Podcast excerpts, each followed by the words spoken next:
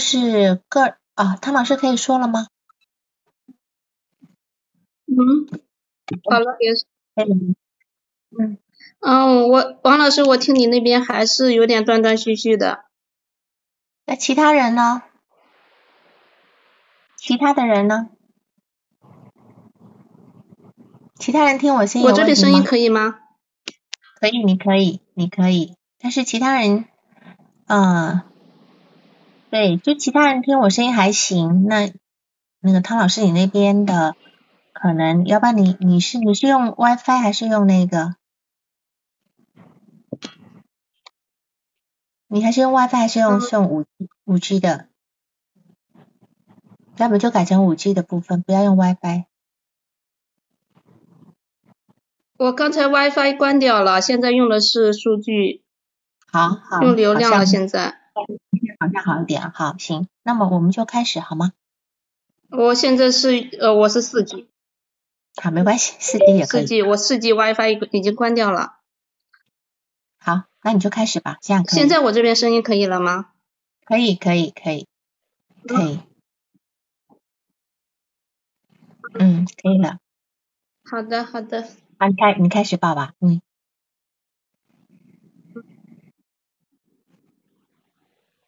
好的，晚上好，王老师。我是要自己先介绍一下。你想要介绍的可以。对。嗯，呃，我这个个案呢，嗯，好的，我这个个案呢是做了三次，是一个十岁的男孩。子，因为之前呢，我是做的基本上都是成人的，小孩子呢做的不多，就是说这么小的年龄，我是第一次，就目前这个个案是最小的，我接到的最小的一个年龄，所以说做的过程中是前面两，特别前面两次有一点迷糊，不太有方向，嗯，上一次上个周六做的第三次，感觉稍微好一点，但是有一些就是还是不是特别的清楚，嗯嗯嗯嗯嗯。呃，这个十岁的孩子呢，他是在三年级的时候，呃，在三年级的时候呢，被诊断为多动症。在三年级诊断这多动症以后呢，嗯，大概过了一个多月、两个月，啊，妈妈就送他到一个机构去做，嗯，注意力训练了。嗯，三年级，嗯，快结束的时候，妈妈发现他的情绪不太对，就是觉得每天，嗯，蔫蔫的，好像没劲。就是就是感觉到了他的情绪方面出现了一些问题，后来三年级结束以后，嗯，到了四年级就这种状态，就是一点点一点点的变得慢慢不的不太好，然后就四年级呢也坚持上学上下来了，就这个这个时候呢注意力训练也是一直在做，做了到目前也做了一年多了，这个基本上没断，后来四年级快放暑假的时候就觉得这种情绪就是呃变得重了。嗯，就感觉人特别的没劲了，哪里都觉得很反常了。后来就放，接着就放暑假了。放暑假了，似乎状况稍微好一点。然后在开学之前呢，开学之前，嗯，他，呃，爸爸带他去儿童医院做了诊断，当时诊断的是有轻度的抑郁症。嗯，还有，呃，这个多动呢，诊断还是一直在的，是一直有。嗯。从那开始以后，然后。也就是开学的前两天啊，九月一号开学，二十八号去做的诊断，诊断为轻度抑郁症。因为开学以后上了一天的学，第二天就不去上学了，就起床了，在家一直哭，就不去上学。一下，你有第二天就没去，没去。你知道你知道他第一天去学校不上学的原因吗？就是去了一天以后不上学的原因，知道吗？嗯，他就说不想去。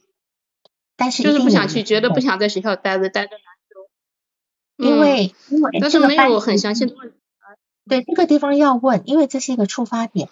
因为他这个班级，他从小学一年级待到五年级，没有换过班，也没有换过班的班主任，对吧？那么为什么突然在五年级的第一天上课去了一天就不去？这绝对是个很重要的点。那我当然我们还可以再没有换，有代课老师。啊啊，什么？你说什么，唐老师？嗯，对，但是问这个东事情呢，这样就表达的不是特别清楚。是的，就是说你也许此时不一定能够让他能够回答的出来，但是这个地方可能是你慢慢要去放在心里以后要去收集的部分。刚才刚才那句我没听到，我这边又卡了。就是说你要把这个问题放在心里，等到刚才上一句你没您说的我没听到，我这边刚才又卡住了。我就说他不去学校的这个问题，还是找机会要问出来，因为这是一个很重要的点。嗯。因为他到一年级到一年级到现在都是同一个班，对吧？又又不是说同学换人了，环境换了，嗯，是吧？嗯，好，那那你继再往下，嗯，好的，嗯，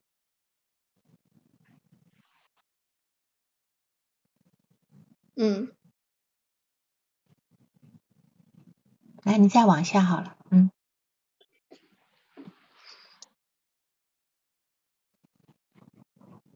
嗯，嗯，他后来不去上学，第二天呢，正好哦是在那个一个亲子群里面，然后我这个呃那个公众号的文章发出去，就是关于开学适应的那个文章发出去，正好妈妈看到了，看到了呢，他就呃直接找到我，找到我这问，就是他孩子的情况，说他现在孩子今天就不去上学了，哎，这个情，然后后来呢，就是我。在他问的过程中，我们一直在沟通，沟通了有呃半个小时要多一点，然后他就跟跟我说去医院去诊断了，诊断医生给的诊断结果是什么样，发给我看，然后我跟他解释了一些那个诊断上面的，还有他情绪上面，根据他提供的信息给了他一些解释。后来妈妈说，呃，我跟他我的判断跟他说的跟医生说的差不多，就是这个样子，然后。就约了，当时就约了咨询，约了周末的咨询。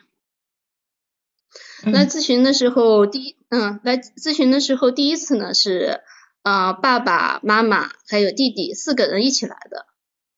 等四个人一起来的，来了以后，嗯，我是邀请了其中，呃，我说你们家长跟我进来一个人，然后妈妈，呃，跟。这个咨询的孩子一起进去的，爸爸带着弟弟在外面，因为四个人，爸爸带着弟弟在外面等着。嗯，前面是聊了十几分钟，嗯，然后呃妈妈出去，然后是单独给孩子做咨询。那从这三次做的咨询来看，三次呃设置基本上都是这样，前面十几十五到二十分钟是跟妈妈孩子一起，我在在了解一些情况，妈妈把一周的情况反馈给我。他说一般是也就到这个时候，我觉得就是情况了解的差不多了。这个时候呢，孩子就是有一些觉得不舒服了，他有一些耐不住的感觉，就是就是到处乱动，就开始跑，就觉得很无聊、很没劲，就是有一点点就是待不下去，又有一点难受的感觉。这个时候呢，正好也就让妈妈出去了，嗯，出去了，然后我们继续后面的咨询，后面大概四十分钟的咨询，嗯。特别是第三次特别的明显，都讲跟妈妈跟我嗯说到十几分钟，后面嗯妈妈说一些她的事情，带有一些些嗯评价的时候，这个孩子就觉得挺不挺不情愿的感觉，就觉得有点不舒，情绪就有有一点点起来。前面两次倒是情绪嗯情绪的呈现不是特别的大。就是说，一个就前面有两次，我就感觉这个孩子似乎有一点点远，感觉有一点点摸不到他的情绪。嗯哼。到第三次才有一点点的，嗯，触摸他的他的情绪的感觉。嗯哼。嗯。还有还有一点就是，我们做了两次咨询之后，嗯，两次咨询之后，人因为我有事情，我休息了一个礼拜，中间停了一次，停了一次。我跟他说停的那次的第二天。然后他在家里跟爸爸一起拼模型，拼完模型就是说有一个细节好像是没有做好，没有做好就是发了很大的脾气。发完脾气以后呢，又问妈妈问姥姥要手机玩，这时候妈妈跟姥姥没有给，没有给他就当时从厨房拿了刀，拿了刀要砍弟弟，把弟弟吓得呆在那里。后来拿着他走进弟弟，弟弟就是左边躲右边躲，感觉也躲不掉，把弟弟吓得很厉害。后来妈妈想办法把他，就是慢慢说慢慢劝，也是把刀放下了。放下了以后，自己到了妈妈的房间，把抱枕呀什么的枕头都扔到地上，自己躺在房间躺了十几分钟，然后后来就慢慢情绪也平复了。这个时候，嗯，后来就是平复了以后，妈妈呃信息跟我说了，嗯，说了他现在好了，因为当时给我发信息的时候我没看见，过了半个多小时我看见了，妈妈说现在已经情绪平稳下来了，平稳下来了以后，嗯，在下一周就是当时如果不暂停的话，正常咨询的那一天，在那一天我们是咨询室已经停了的。就在那那一天，爸爸妈妈带他去医院去开了抗抑郁的药。嗯，之前的话我问他有没有服过药，他说没有服过，然后多动症也没有服过药，抑郁的药也没有在服，因为医生说目前这种状态抗那个多动症的药现在不适合服用，抑郁的话目前再观察一下，嗯，诊断的是轻度抑郁，嗯，药也没有开，但是就那一个礼拜休息的时候，他就去开了药。开了药以后，在后面的后面一次咨询的过程中，感觉孩子的状态是有一点好转，孩子的状态是感觉是进来的脚步也比较轻快了，带了有一点点的笑容。妈妈，嗯，这时候心情好像放松了很多。哎，所以这个时候我就后来就一直在想，这个跟我回去这个事情，我感觉是会有些关系。我休息了一个礼拜，暂停了那一次。为什么有些关系呢？你觉得是什么？嗯，你觉得你觉得有什么关系？哦，再说，我似乎就觉得这种咨询本来是可以连着做咨询的，然后他妈妈呢对这个咨询也是似乎有一些期待，挺多的期待在里面，然后停了那一次，似乎妈妈感觉到更加的焦虑了，因为之前孩子这个状态能感受到妈妈的焦虑。嗯嗯，孩子的这种情感感觉是呃有些隔离的，但是妈妈的焦虑是能够感觉到的。嗯，是是。好，那你继续好。嗯。是卡了吗？没有没卡，你继续。嗯。啊，我继续。那这说，呃，他上学的事情，他上学，呃，第一次，嗯，上了一天学，然后没上，结第二天就是周五了，也就没去上学。然后周周末我们是做的咨询，然后做咨询的过程中，做咨询的过程中，他跟我说他可以去上学，不过呢，他一周，嗯，就去学校三天，比如说周一周二跟周五可以去，周三周四不想去。因为周三、周四在学校离周末太远了，太难熬了，他不想去学校，还是在家待着感觉好一些。嗯嗯，后来再下一次咨询的时候，他告诉我，其实他确实去了三天，去的是周一周二周三。嗯。周三的时候本来说周三不去，周五去的，那么周三他不太想去，但是呃妈妈说去上学吧，他犹豫了一下，然后后来还是去了。还是去了礼拜四、礼拜五、周四周五就没有去上学。在后面一个礼拜的话，嗯，再做完这次咨询，妈妈回来告诉我，老师说的，嗯，孩子这样在学校不做作业，嗯，可能会影响到其他同学，其他同学因为看他不做作业也不做作业，会影响到班级里其他的同学。那妈妈想想呢，是因为把这个事情抑郁的事情也跟老师说了。妈妈想想呢，老师说的好像挺有道理的，不想不要去影响其他人，就答应了老师不去上学，就暂时一段时间都不要去上学了。后来妈这个决定，嗯，完了以后呢，咨询后来咨询结束以后，妈妈也跟我说，我还是想让他去上学，因为这样起码能保持一些社交。啊，我跟我就跟妈妈说，我说是这样的，如果能够坚持上学，哪怕一周去个一天两一两天。他对他对在学校的社交和还有对外界的接触，他能保持一个连续性。呃，如果你就真的不去上学，过一个礼拜、两个礼拜、一个月、两个月，到时候再去上学还需要适应。后来妈妈也跟老师沟通了，在后面一个礼拜呢，又去上了四天的学。嗯哼。嗯，对，四天的学，然后同时呢，他周末妈妈还给他安排了一个足球课。足球课是上午，嗯，上午上的上午的足球课，本来是第一次咨询，我们我们是在上午咨上午做的咨询，后来妈妈跟我说，她又安排了足球课，想让她出去动一动，然后咨询就改到了晚上，后来在后面就是晚上做的咨询了。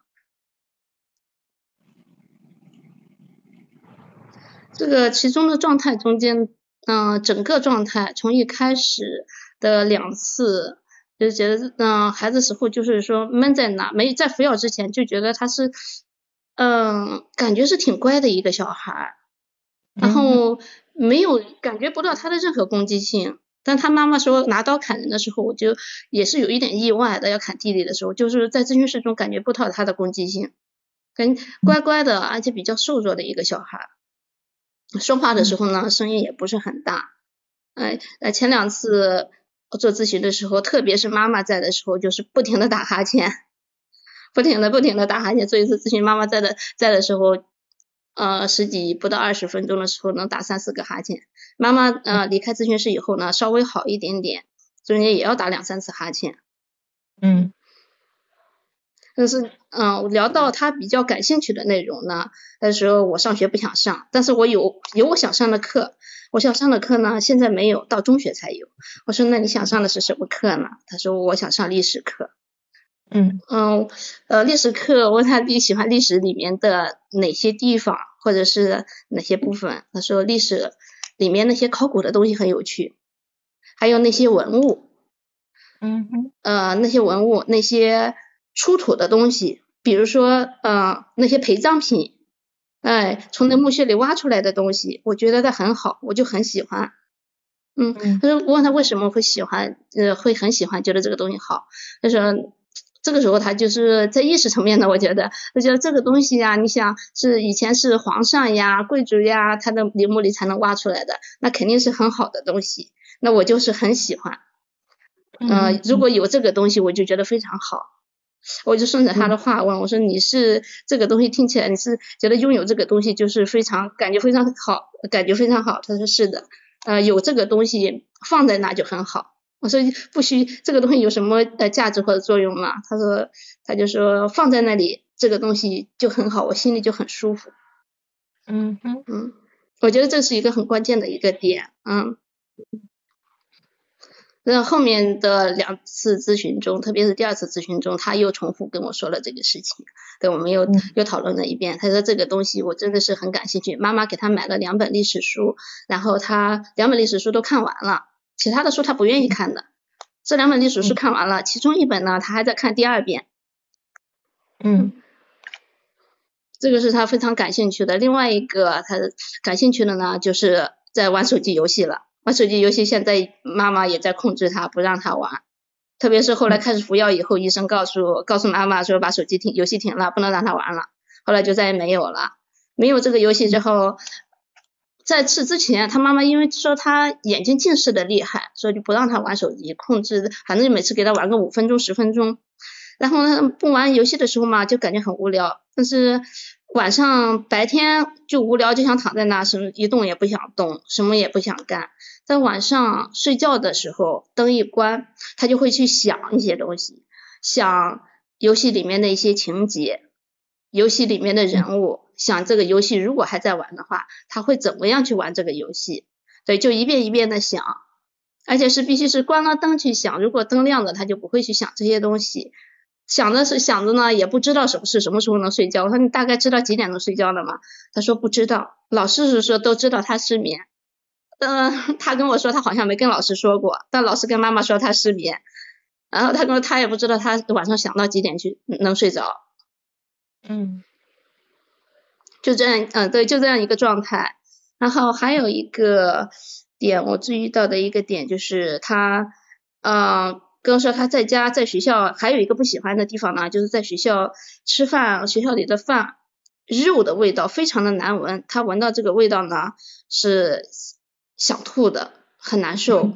学校里的肉他一律不吃的，而且学校喜欢做鸡蛋汤，他呃很早很早的时候对这个鸡蛋汤、炒鸡蛋这种就闻不了，闻这个味道就要吐。但是煮鸡蛋没事，嗯嗯，哎，闻这些味道要吐的，这些难闻的味道他能够感受到，而且身体会不舒服。但是吃饭其他的吃其他的饭，他是闻不到香味的，也感觉不到好吃。对，他就他就说吃什么都差不多，吃米饭也差不多，吃饺子面条也差不多，吃其他什么菜也都差不多，就只要不是特别难吃的，比如学校里那种肉味鸡蛋，其他从来就是感觉不到香。嗯，在呃诊断抑郁之前，在上刚上小学就是一段时间，他也记不清楚到底什么时候开始会有这样的情况。反正就是闻不到香味，他喜欢吃自己喜欢吃牛排，喜欢吃披萨，但是也感觉不到好吃，感觉不到香。对，就是同时就是一方面又睡不着，另外一方面就觉得他他确实在咨询室也是，哦没有什么力气的，很多东西似乎他的东西都是表现在躯体上面。妈妈这边呢，只知道他呃吃鸡蛋不不能吃鸡蛋，其他的好像还不知道，不知道他吃饭没什么味道啊，什么这些都也没跟妈妈说过，妈妈也不知道。嗯哼。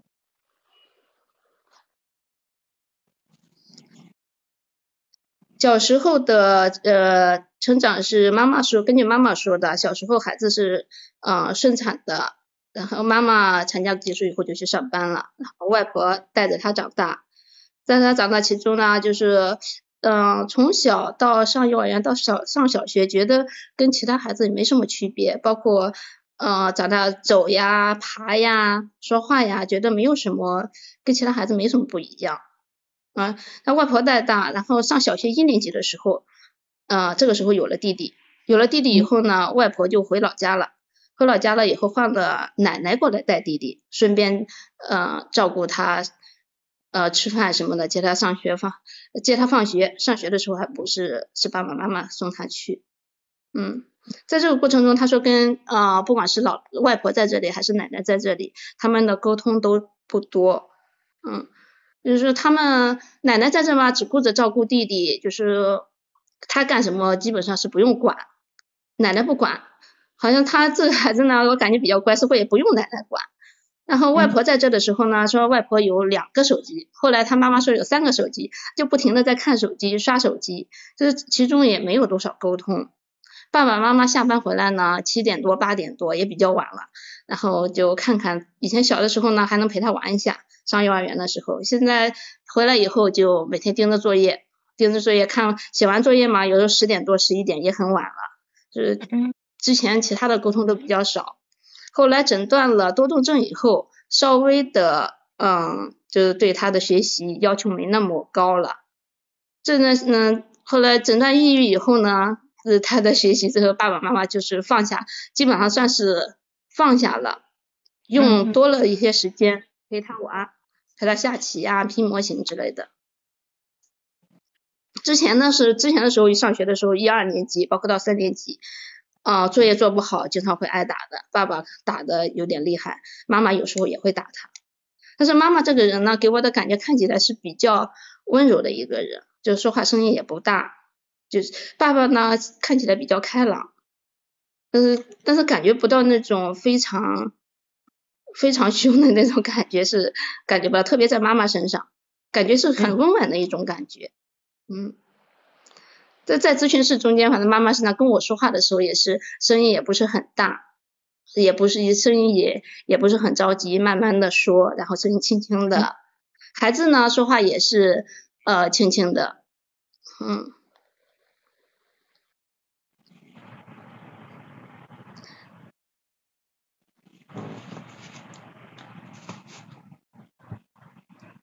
好，大概大概这么多。好。好，咨询的过程我我后面结束过程，嗯，就你咨询过程先等一下，就是说，因为我一直没有打断你的原因，是因为我每次一打断你，我们中间有好几次来来回回的那个，好像沟就是那个网络有点不好，所以我一直不敢打断你。那么有一些问题，你现在听我的话能够很顺吗？现在还有一丁。一点点，刚才你开始说话的时候有还有一点点。好，有个问题我问你啊，就是，嗯，他弟弟出生以后，你有问过他母亲吗？当他在小学一年级，他弟弟出生以后，来访者的状态有没有发生改变？这个问题问过了吗？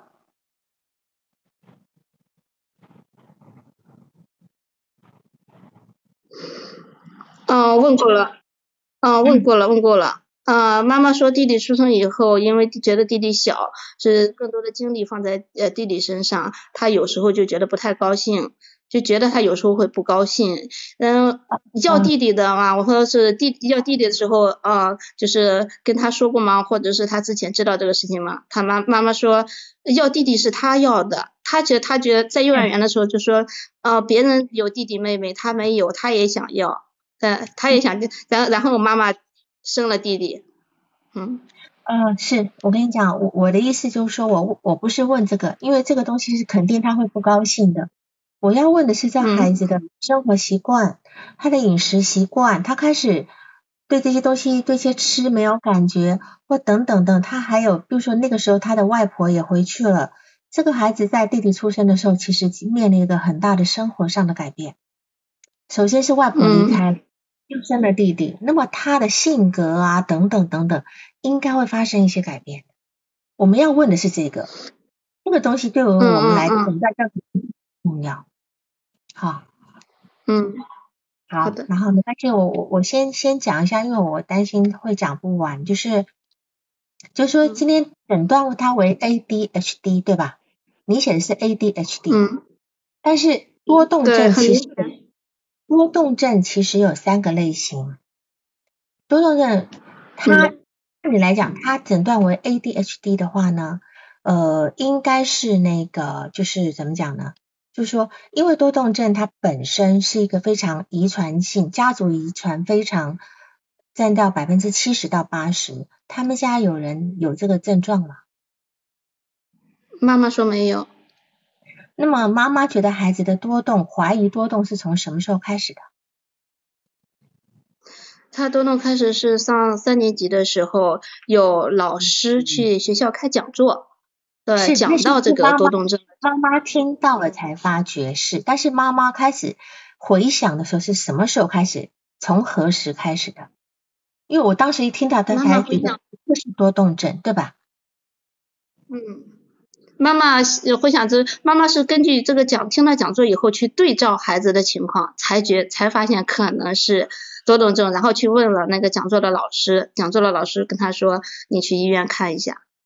之前他妈妈就没有发现什么异常，对吧？他觉得呃孩子嘛多一动动，男孩子这样好像是正常的，没觉得有什么不对。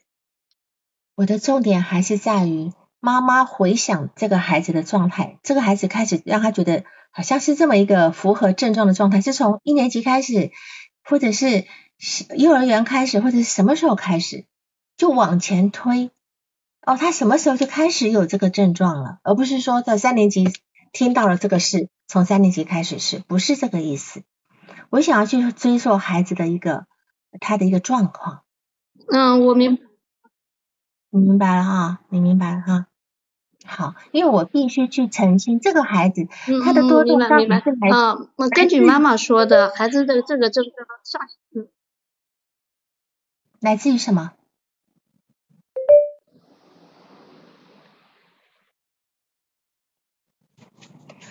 好，我们先讲一下那个 ADHD 的部分哈，因为这个部分呢是一个高度的家族性遗传的疾病，高高达百分之七十到八十，但是事实上呢。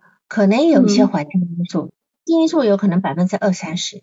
那么，比如说像那个罗马尼亚的研究，就是那些被收养的孩子，通常他们在或者在孤儿院长大的孩子，他们那种 ADHD 的比例要比正常家庭孩子长大要的要大很多很多。所以我们要知道，这它它到底是由遗传引起还是还是基因，还是由那个环境引起的？那么 ADHD 呢，全名叫做。注意力缺陷多动障碍，啊，所以叫 ADHD。但是它还有个第二型、第三型，第四型是混合型，第二型呢叫做注意力缺陷障碍，就没有多动那个字，没有多动那个字。呃，我的我的声音会卡吗？如果我声音不卡，我我可以现在可以讲话。行，现在可以，你就呃，王老师你连着说话不卡。这个孩子呢，他本身呢其实是被诊断为 ADHD，就是说他是一个注意力缺陷多动障碍。但是我们不要以为多动就是在行为上多动，他有有可能看起来内无比安静，但是内心却是万马奔腾的。他内心是没有办法去呃呃，就是能够安定下来的一个部分哈。那么等于是说他这个精神多动的一个状态，他会他会像发动机一样一直在想事情。可是这个孩子呢，他却是只要有白天有灯光的时候，他的脑子一片空白。到了关灯了以后，他开始想，想到近乎失眠，他一直在想。那么，当然这个是一个很有意思的。我就说，为什么这个孩子这么有意思呢？因为他有很多症状，就会让我怀疑他到底是因为家族遗传，还是他的心理问题。好，那个，比如说，他白天不想，他放空。是否他白天的一个精神状态其实是是是被占有的，是被被被外界的东西占有了？那但又为什么被什么东西占有了？那么一直等到天黑该睡觉了以后，他是他才可以完全的拥有自己吗？他可以才可以去开始的去完全拥有自己的一个就是主体，他的字体完全拥有自己，所以他会在晚间的时候想很多事情。然后在儿童时期患有这个 ADHD 的这些孩子呢，他到了青少年是很可能出现抑郁症，而且自杀的风险是比较高的，会比较高的。因为为什么呢？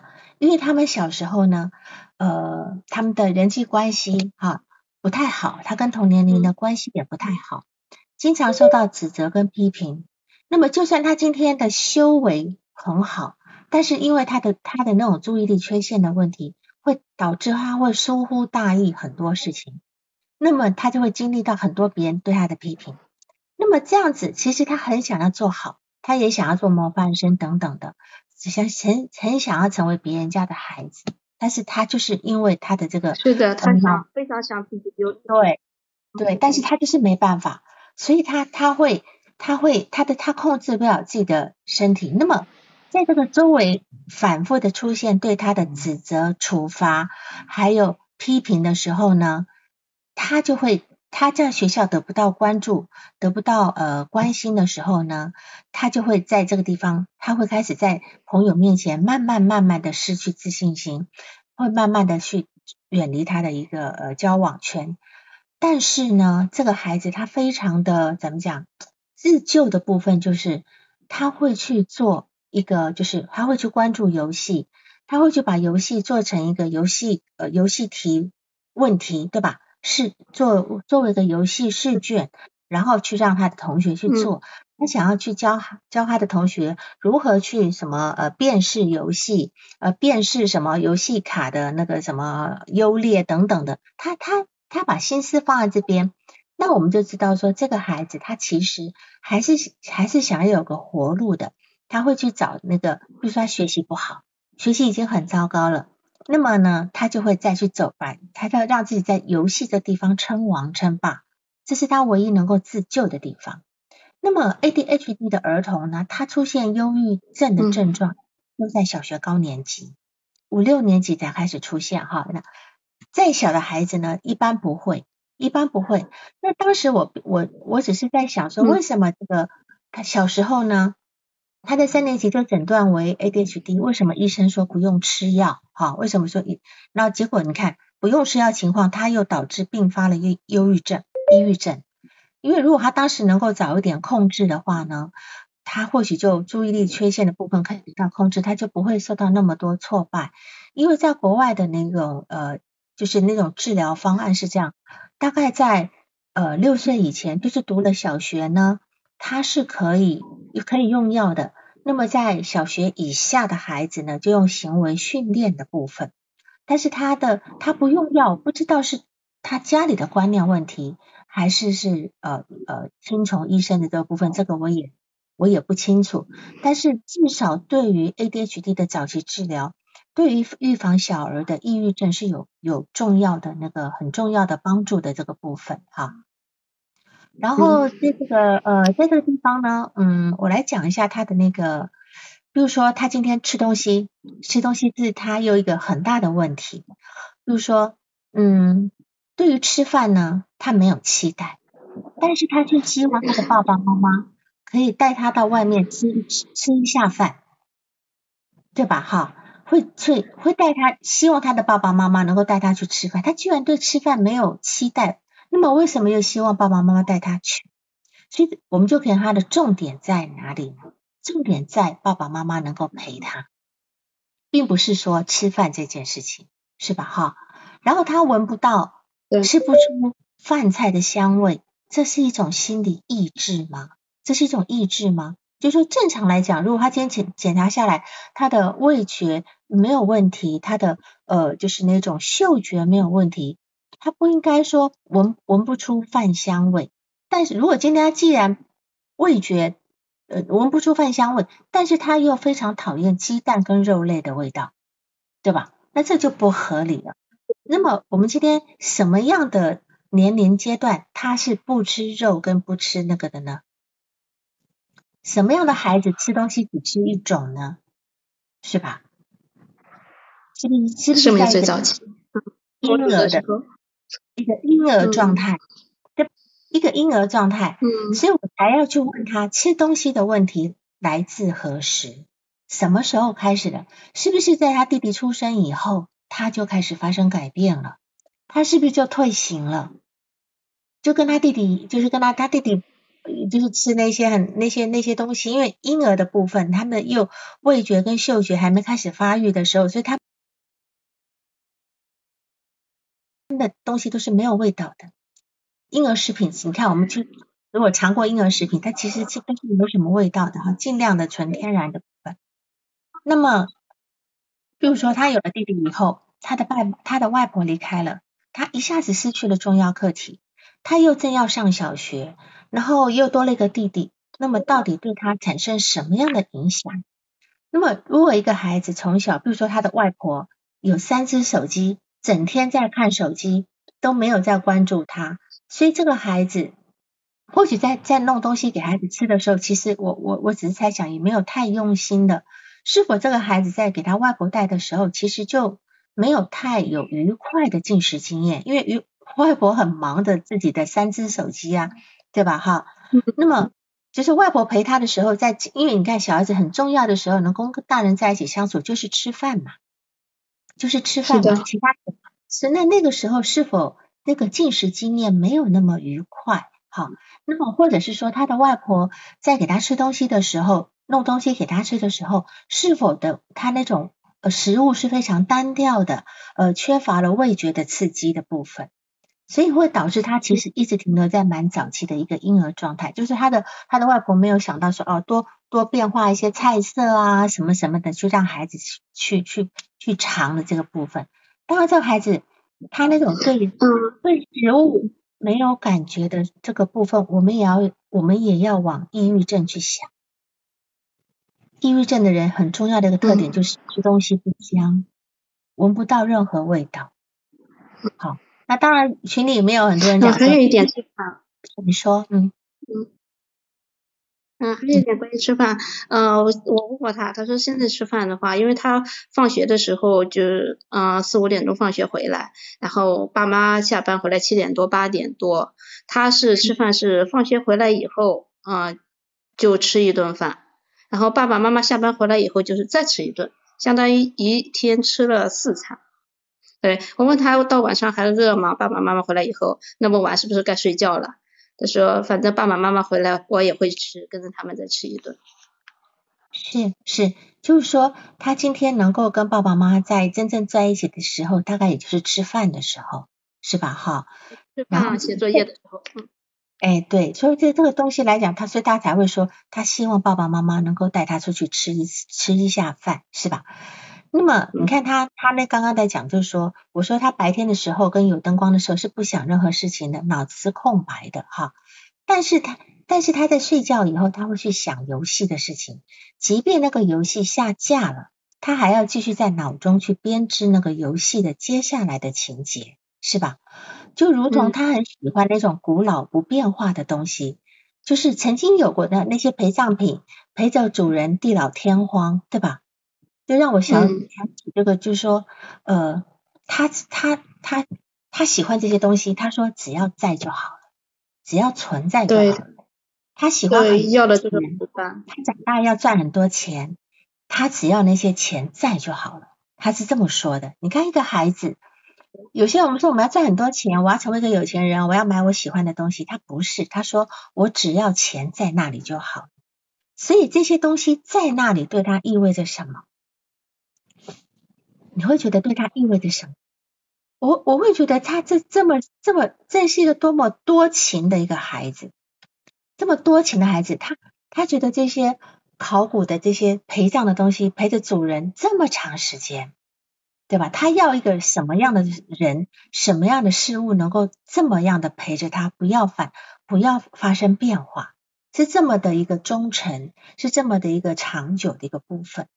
那么，当然，在我们在讲到他晚上在睡觉的时候那种编织的那种幻想世界，他这样的一个幻想世界是有夸大的一个成分的，因为这种夸大的成分呢，可以满足他白天的挫败跟无力感，但是在白天他就不想了，因为白天的世界对他来讲其实是很很不友好的，因为同学。也不找他玩，对吧？同学不找主动找他玩，老师那个老师到底是什么教育的老师啊？就是叫就是叫适者生存吗？意思说你不要在这边影响同学读书，你不要不要来上课好了。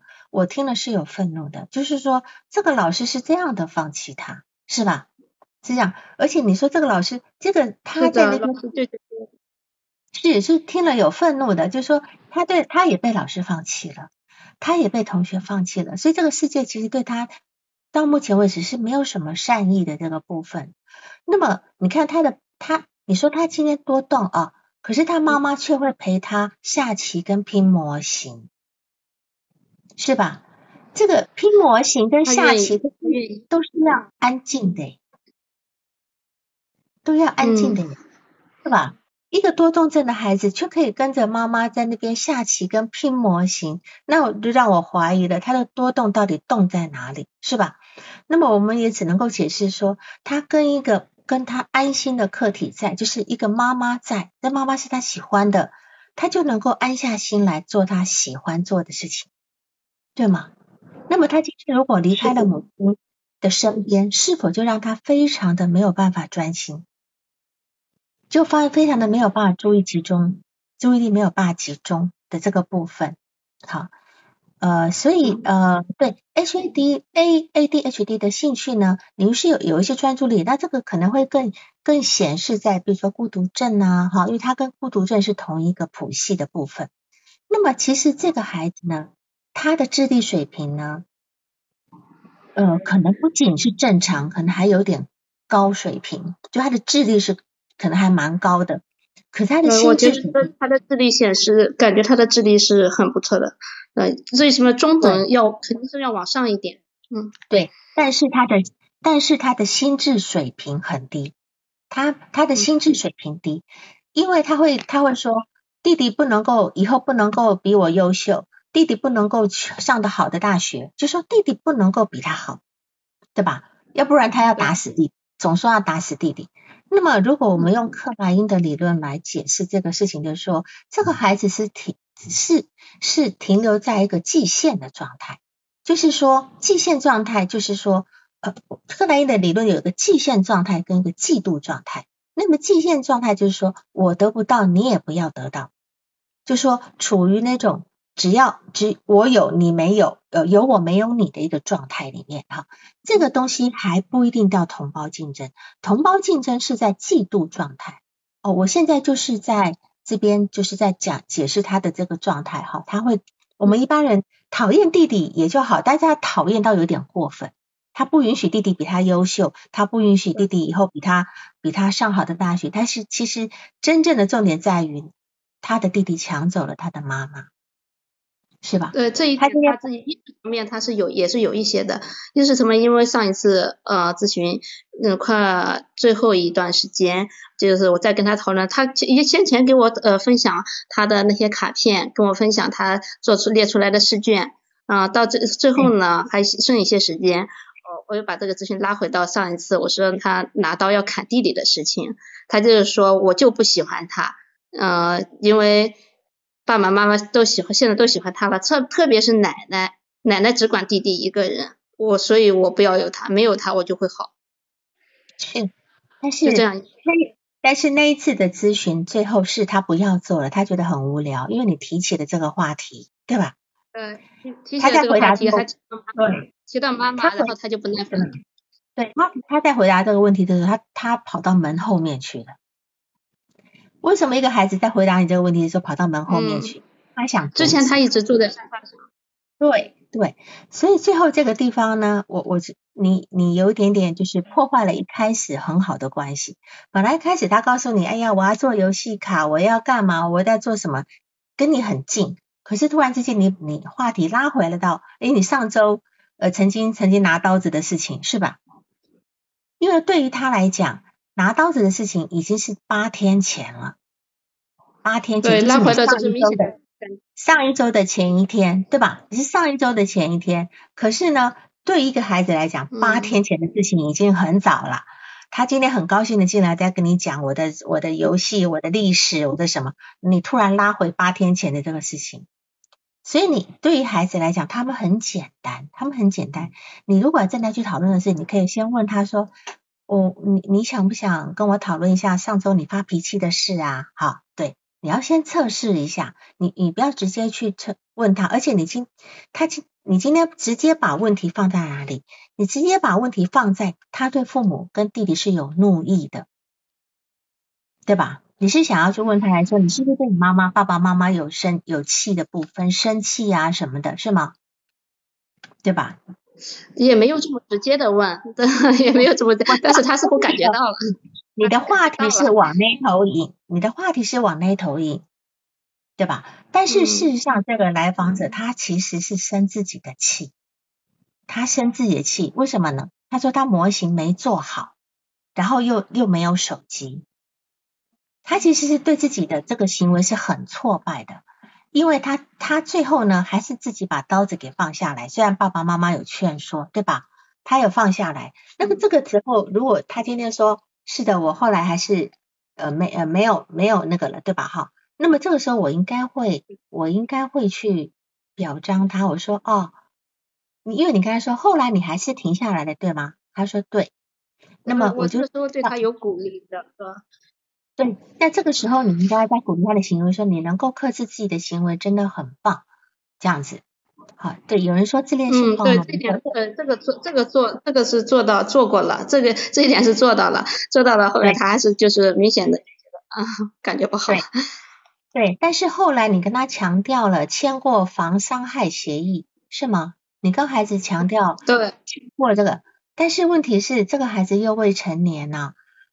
他今天有监护人，这个事情你要跟监护人谈，你怎么去跟一个十岁的孩子谈？说我跟你签过防伤害协议了。嗯，我跟他妈妈谈的，主要是跟他妈妈签的。这个事情呢，我顺带我说跟他也跟他说了这个事情。对，呃，主要是在那个时候，你如果你有你问过，你问我说如何建立关系，你这个行在这个孩子面前提这个东西是在破坏他你们的关系。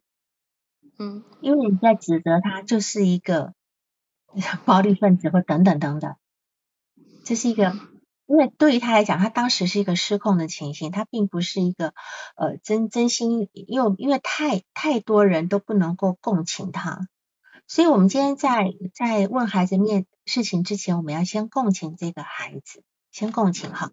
那你既然提到这个部分，我我我就先回答你，我们再往前面那个地方来谈。刚刚没讲完的部分哈，就是那个二元，他他他他处在界限的关系嘛。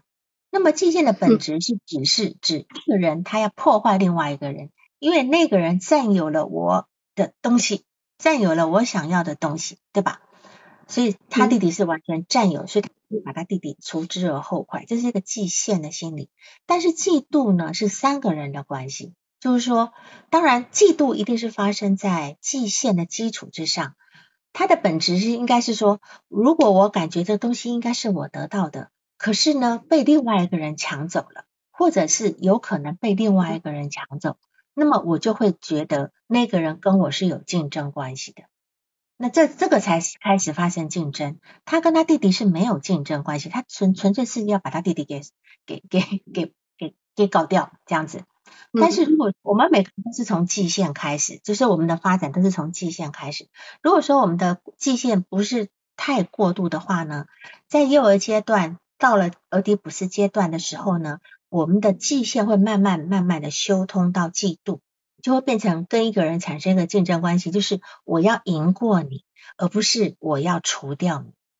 好，那么他现在还处在季限阶段，就是他要除掉他弟弟，而不是他要赢过他弟弟这个部分。所以说，我所以我就说他的心智阶段发展的比较低。然后呢，他现他现在非常的聪明，说他他要写一个像像什么经，像卡经，像卡经，对对，他他这些像卡，他是你也说你也跟他。你也你也跟他同调，就说哦对啊，象卡经，呃，因为有个相马经，对吧？哈，你你也跟他说有个相马经，因为相马经是春秋时候的伯乐的一个他写的书嘛，哈，他是专门研究如何去选择呃良良驹，去选择好马，所以说我们有句话说我们呃叫做伯乐是马嘛，对吧？所以千里马也要遇上伯乐才有用。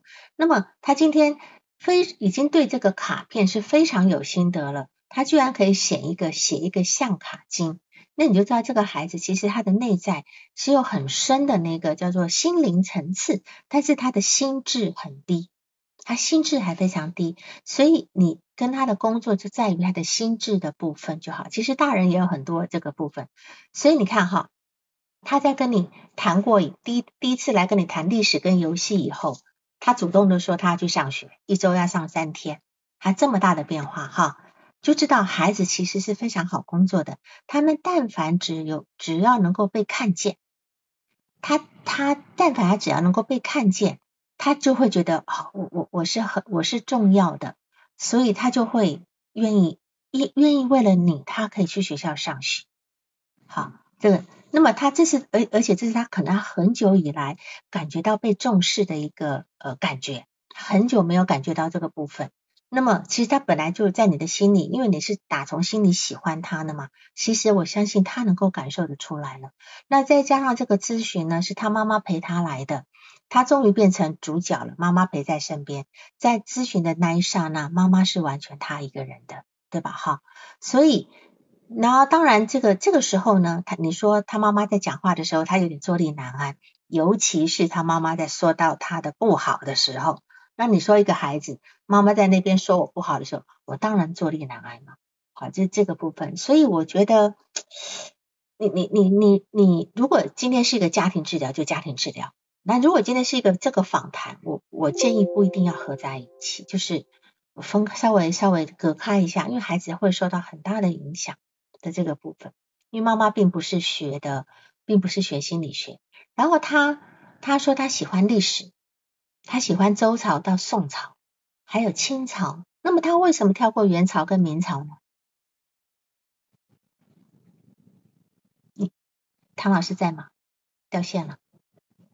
好，没关系。就说这个孩子他喜欢历史，历史是什么呢？刚刚有人问问在在那边写说，喜欢历史是有什么含义？哈，或者喜欢这些文物，古代文物有什么含义呢？就说这些东西呢，首先。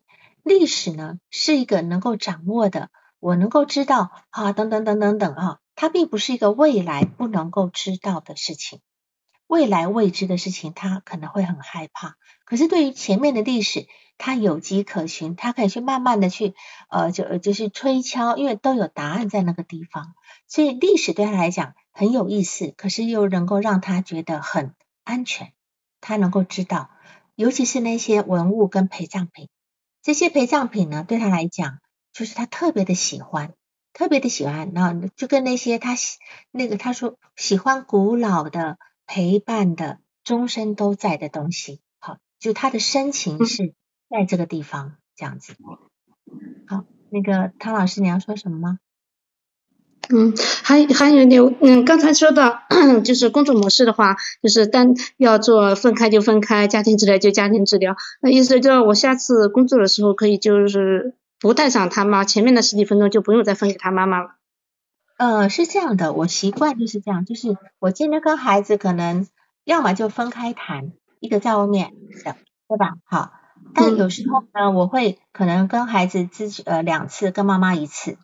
因为妈妈有时候想讲一些事情，嗯其实孩子听到有时候心里不舒服的。我们今天跟孩子、这个做法就不是家庭治疗，这个做法会有只是我跟妈妈谈的时候，我是在收集她的成长资料，甚至我有一些教育上的孩妈妈对待孩子教育上的偏差，我在这地地方也要给他一点教育上的指导。这样的指导也不应该让孩子听到。我们不能够在孩子的面前去，好像这么大嗯好的站在一个老师立场去指导妈妈，这个对孩子也不应也不好的。所以这个分开，但是如果家庭治疗又是一个嗯呃另外一种思维模式，是看他们的互动的部分，甚至弟弟都可以进来，啊，爸爸都可以进。那这是四，比如说这个，如果今天用家庭治疗视角，就家里四个人一起进来，甚至奶奶都可以。看看这个部分，就是看看这个孩子在家里他是处于一个什么样的位置，这样子，这是你要去呃去去去回应的这个部分哈。然后你你你问好的他好的嗯啊，例如说他说他很喜欢奥特曼卡，对吧？他很喜欢顶级卡等等的，嗯然后你就说呃他会用他很多卡片去换顶级卡，那么你就问他说你是不是喜欢最好的？那他回答你说是的，肯定是的，对吧？哈，那么我觉得他这里并不是一个喜欢最好的，因为谁不喜欢最好的？肯定是。但是我觉得这里的重点是什么呢？他要一个独一无二的东西，他要一个独一无二属于他的东西，就说这个东西是很少人拥有的。啊，最好是的，是的，他在这里跟我说过，哎嗯，他的其他的基本上都没有，嗯，对对，至少是我一个人拥有属于我一个人的。那这个地方就跟我刚刚前面讲的界限是要连接起来的这个部分，他无法忍受跟其他人去拥有同样的一个东西。好，这个是我们在理解他内心的状态。那么，所以在这边就是说，他今天在学习上没有办法获得成就，他在游戏他在游戏结果上面呢，他成为一个操控者、出题者。也就是谁出题啊？老师才出题了，对吧？哈，所以在在这里呢，就显现出来他对于夸大镜映的需求，他需要人家看到他很厉害的地方，他需要人家看到。那这因为我相信他小时候给他外婆带的时候，外婆是完全忽略这个部分的，外婆并没有看到他好的地方，或者是镜映到他。所以他现在这这个地方，他其实这个呃，在这个这这个夸大这一集的那个字体是很受损的部分，这样子。嗯，这个部分感觉到了，咨询中间能够感觉得到。对对对。然后还有就是说，嗯、我看一下哈，你在问说，嗯，怎么样跟来访者建立你思考问题哈？怎么跟他建立好关系，然后你能够触碰到来访者的真实情感，给他稳定的支持。这样讲吧，这么一个小的孩子，哈，这个这么小的一个孩子，事实上呢，他们的情感应该都是很容易、很真实，因为他们的防御很简单。他们的防御不像大人，不像成年人，这个层层叠叠的有很多变形。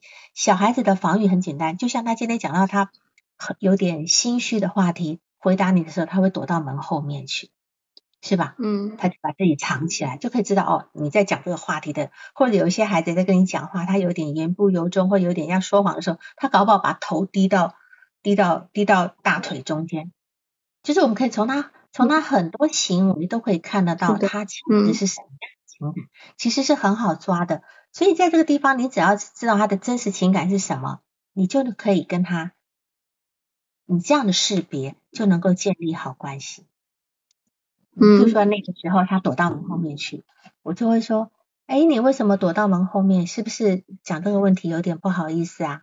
好，就是，好，其实这个话不好意思，并没有批评他的部分，嗯，是反倒把他内在的有一种尴尬的感觉给说出来了。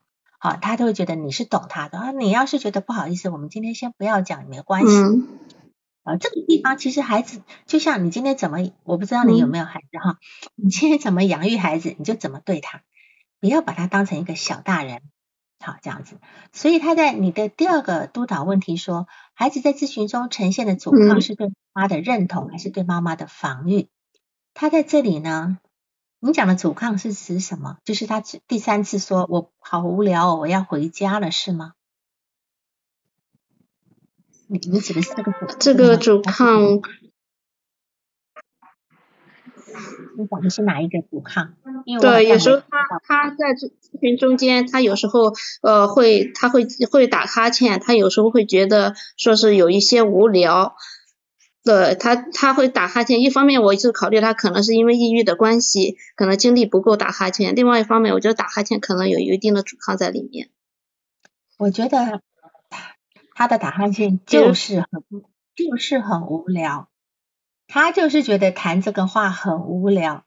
你想看一个十岁的孩子要去跟一个成年的老师讲话，除非这个老师的话是非常有意思，除非你用孩子的方式跟他讲话，要不然他一定无聊的呀。他肯定无聊的呀，嗯，比如说，比如说我跟一个孩子在做，我最小的孩子是是四岁的，是四岁的孩子。那么我我在跟一个六年级的孩子工作，我今天如果没有谈到他喜欢的事情，他肯定会很无聊。他搞不好都也许都无聊多次，他就不来了，你的关系就很难建立。但是你如何能够从他喜欢的议题里面又去理解他，又能够去治疗他？这就是你的功力了，对吧？好，那这个他，我觉得好像是，嗯嗯，你说，我觉得似乎他跟妈妈有很多认同的部分，比如说他说话的那种语气，还有那种姿态，就是感觉跟他妈妈就比较像。那很应该的呀，应该的呀，孩子认同喜欢母亲就认同母亲啊，是吧？那这很正常的呀。那这个像不并不代表这是一个呃阻抗或什么的，就是说他今天在咨询里面，他不是防御，他也不是阻抗，防御跟阻抗其实是一件事情，是同一个意图，只是一个是动词，一个是名词，一个是动，防御是一个名词，阻抗是一个动词，阻抗是带动作的，防御是一个心态上的，所以你你你今天如果会提到这个。他有这个部分，比如说他今天哈欠啊，干嘛的？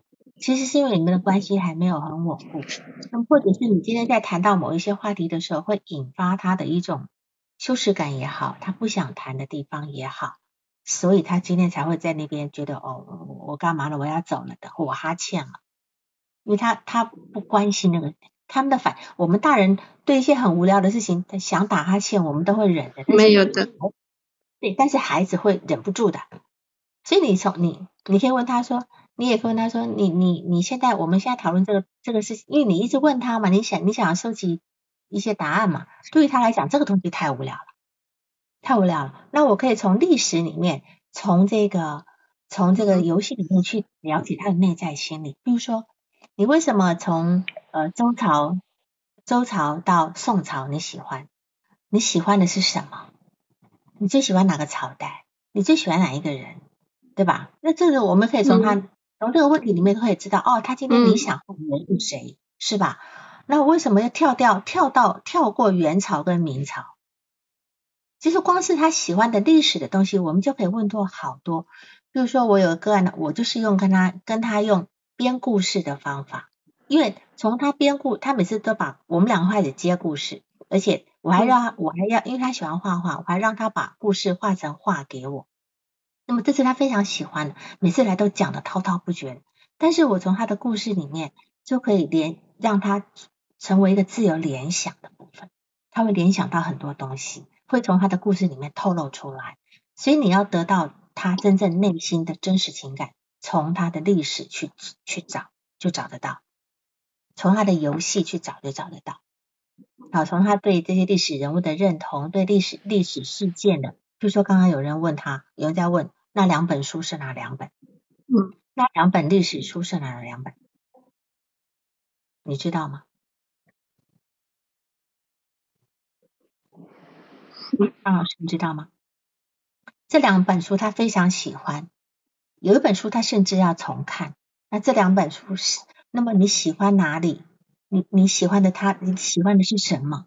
这些都是我们能够去好的，能够去了解他，嗯，这样子的吗？好的，好，对，所以呃，贴着来访者走，就是你你你需要任何的资料，你问妈妈去，不要问他，因为他不是他不像成年人会提供我们资料，他不会的，是我们要我们对孩子的工作，我们更需要嗯，配合具体的面，嗯，具体的面，对，好吗？好，就是妈妈能够来。那当然，你对于你有一个担心，就是说，好像是否妈妈他们开始给孩子吃药了以后，就会开始呃把希望寄托在药物身上，然后呢，就会用原来的对待的方式对待孩子的方式，是吧？好，那这个地方事实上你不用担心，这个地方呢，你的担心只能够透露出你可能对咨询的没信心。嗯就好像妈妈可能会重视医药物，就不重视咨询，是吧？哈，那这个地方是你要跟妈妈的教育工作，去跟妈妈的教育工作，这是你要去跟他工作的地方，这样子，让他能够相信孩子呢是应该是有有一些，我是感觉到了，我似乎我自己是有点着急。呃，到了前两次咨询后，我就是到第三次，我自己能感受出来，我自己有点着急。是因为妈妈带孩子去吃去看医生，没有马上告诉你是到第三次来才说，对吧？哈，所以好像是好像是这个孩子那一天拿刀子的那一天，隔对，隔天就去看医生了，是吧？你说在你们应该咨询那天去看的嘛，就是等于是动刀子那天隔天就去看了，嗯所以这个地方当然会引起你的焦虑，因为他们似乎在又在走另外一条线，不是不是跟你并肩作战。嗯因为在这个地方，我们有时候就会就会有一个问题点，就是说，一个做咨询师的那我们先意识到这个孩子应该要跟药物，都是跟精神科同时进行的。在第三次来之前，你在第一次评估之后，这个孩子的状态，所以你你在第一次评估看了以后，我们就要马马马上去补充很多这种有关于这个呃多动症的一些知识，呃，包括病理知识，包括呃这个这个是属于这个心理成因的知识，我们都要去看。然后在第二次的时候，你要跟母亲去讨论他的他的他对这孩子的治疗理念是什么。是否之前有，因为有些孩有一些父做父母的会很不愿意孩子吃药，那么也也许会延误或这个时机，所以你在这个专业上面你要给给看法。就像我有很多来访者，他们今天父母就是不愿意让孩子吃药，带到我这里来。可是我今天一评估过后，我是坚持你得一定得吃药，你不吃药我我不做的，对吧？就是你一定要吃药。嗯这有些有些事情是要咨询跟呃药物共同进行的，没有一个人是很全能的可以去搞定好所有的部分，好是这样的一个事情。所以呃我们这样讲嘛，两权相害取其轻，是吧？这个吃药或许有吃药的问题，但是不吃药是否有更大的问题？你看它造成他整个呃人际还有心理的创伤等等的，这个是可能不是那个药物的伤害能够呃，就是可能比药物伤害还要大更多更多的部分，这样子。嗯。好吗？嗯，那今天你这个王老师，我再问一个那个问一个另外一个问题啊，一个伦理上的问题。呃，这个呃孩子妈妈带他去做注意力训练的这个机构，我从其他老师那里了解到，这个机构的老师其实资质不是那么的好，也就是说收费各方面其实不是特别的符合标准跟这个训练。那我这个事情要不要跟他的妈妈说？我在考虑这个事情。呃，我我我我不知道怎么回答你，因为我觉得这好像不是你应该要 应该要说的，是吧？嗯，也许他我也觉得是不是我应该要工作的地方？是，就说资质不是那么好，但是有没有负面效果，还是只是浪费钱，对吧？我们考这个方虑重点。对，是的，是的。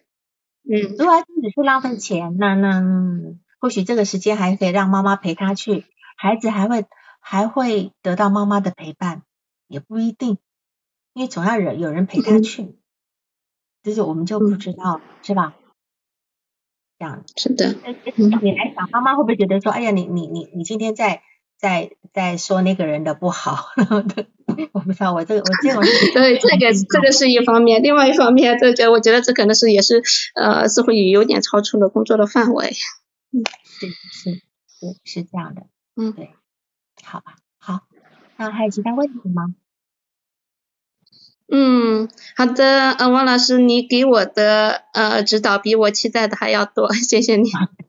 嗯，其他的我自己有在整理一下。嗯，是是是，因为今天比较卡，所以就很多东西我没有办法直接问你，因为还有很多问题要澄清的这个部分。嗯嗯，尤其是那个吃饭的话，吃饭的这个事情，我觉得一定有很多心理原因的。这个部分是否有？是否有意志的部分？有意志的部分，有一种共情的部分。我觉得是有一个，不只是不只是因为抑郁的原因。嗯，对对，好，就是呃，就是说这个，因为吃饭其实对这么一个孩子来讲，你看他他又又又不到达，他又比他年龄小两，看起来像两三岁。如果他弟弟再长得好一点，那不是两个人看起来一样大了吗？对他看起来是挺小的，看起来一般，嗯，上五年级的孩子就差不多一男孩子一般差不多一米四、一米五起码，他看起来大概只有一米二、一米三这个样子，一米二，而且比较瘦。一年级，哎，小学一年级一米二，那他的弟弟应该已经是幼儿园大班了吧？他弟弟今年刚上幼儿园，弟弟显得壮实一点。对呀，所以我。再搞下去，两个要他要比他弟弟还小，嗯，好，个子还是一方面，而且比较瘦，嗯。嗯，好的，谢谢你，王老师，好，谢谢，好，好，谢。谢，好，拜拜。